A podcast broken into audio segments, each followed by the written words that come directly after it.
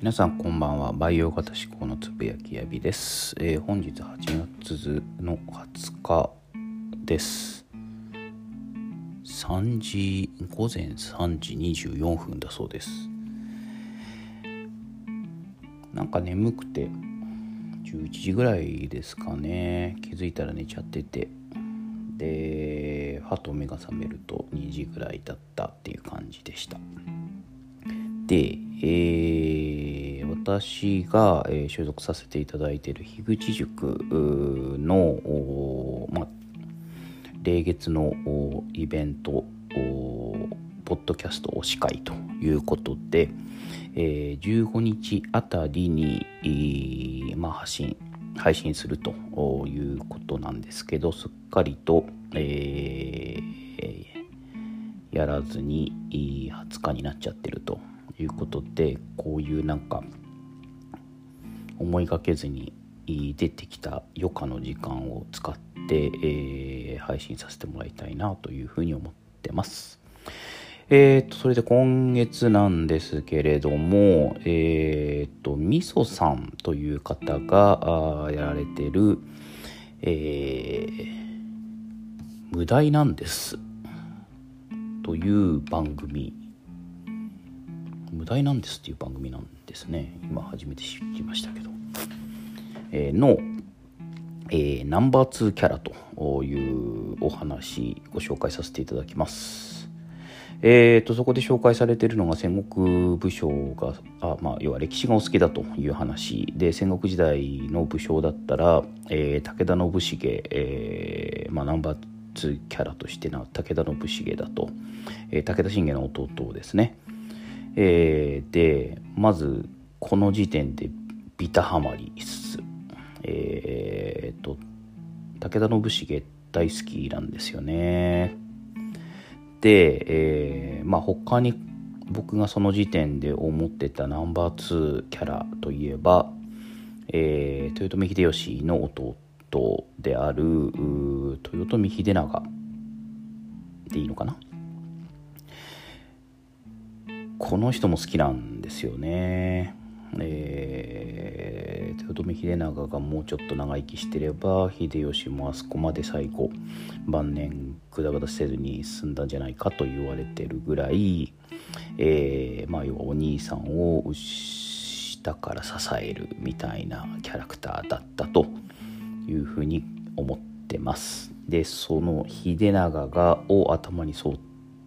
定しながら想像しながら話聞いてたらきちっと後半で、えーえー、豊臣秀長の話をしてくれると。あこの人めっちゃ分かってるやんっていうふうに思ってですね、えー、もうこれでドハマりです。しかもですよこのナンバー2キャラに憧れるっていうこのスタンスもですね非常に近くてですね僕もタイトル忘れましたけど確か参謀に憧れる男だったかな。なんかそんな感じの回を一回作ったことがあるぐらい、えー、どちらかというとその軍師とか参謀とかナンバー2とかえー、みこしを担ぐ人の後ろにいて、えー、それを支えていく。自分はあまり表に出ずにみたいなポジションがでいたいなってずっと思っててですね、えー、その辺りの感じっていうのもなんかこのみそさんが話されてるのとほぼ完全ほぼ完全一致っておかしいですけど、えー、すごく似てるなというふうに思って。えーまあ、その後もですねみそさんいろんなあの中国古代からスタートして、え、いろんなエピソードだったり、えー、まあえー、戦国春秋を通しでお話しされてたりということで、えー、とんでもない知識量で、えー、数多くの面白い、えー、話を配信されてるので、えー、歴史好き、特に中国史好きの方は聞かれたらいいんじゃないかなというふうに思ってます。えっ、とまあその流れで、聞いたですねみそさんと、えー、元みそさんの元上司の方と2人で撮られてる、えーと、上司と部下のまるラジオという番組がそれとは別にありましてでそれの、えー、シャープに上司が売れる営業マンになった理由は衝撃のまるっていう回がありまして、えー、これもなんですかねドハマりというか自分の、えー、経験とすごく一致するところがあって分かるって感じですね。ちょっとあのお勤め先自体はおっしゃられてないのですがどうやら大手の会社にお勤めになられてる元上司とみそさんと2人でお話しされてる番組だと。いうことでまあ私も業界こそ違うものの日本のまあ古いと言っていいんですかね、えー、いわゆる日本企業の大手に勤めてるものとしてはですねこの2人の会話っていうのがすげえあるあるというか社内で話してる感じそのままだなって感じがするんですよね。えー、今なかなかあのコロナにおいて対面でゆっくりとダラダラと話するっていう機会が失われてるんですけれどもまあこんな感じの会話っていうのがあのしょっちゅうお酒を交わしながらあ交わされてたような会話だなっていうふうに思います。えっ、とこのまあ樋口塾にいらっしゃる方いろんなあバックグラウンドをお持ちの方がいらっしゃるので、えー、まあ大企業というか日本の大企業にお勤めの方もいらっしゃれば、えー、フリーランスでやられてる方もいらっしゃればベンチャーで働かれてる方もいらっしゃればっていういろんな方がいらっしゃると思うんですけれどもその特にこう大企業というか日本のいわゆる日本企業で、えー、働いたことがないとか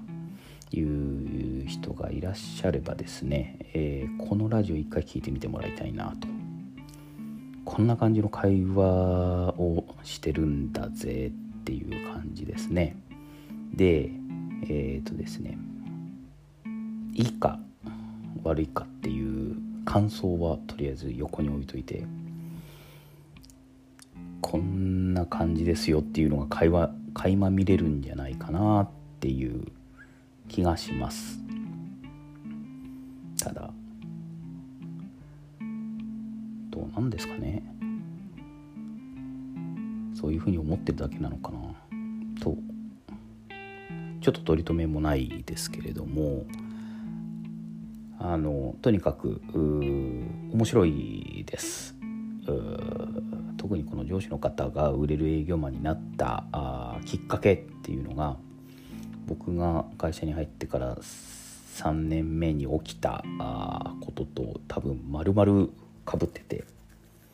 かつそれによって自分も営業マンとして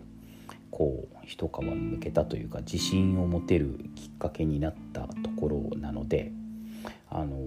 この上司の方もおすすめしないとはおっしゃってましたけど僕もおすすめしませんがあのなんかこういうきっかけって多分誰でもあるんじゃないかなと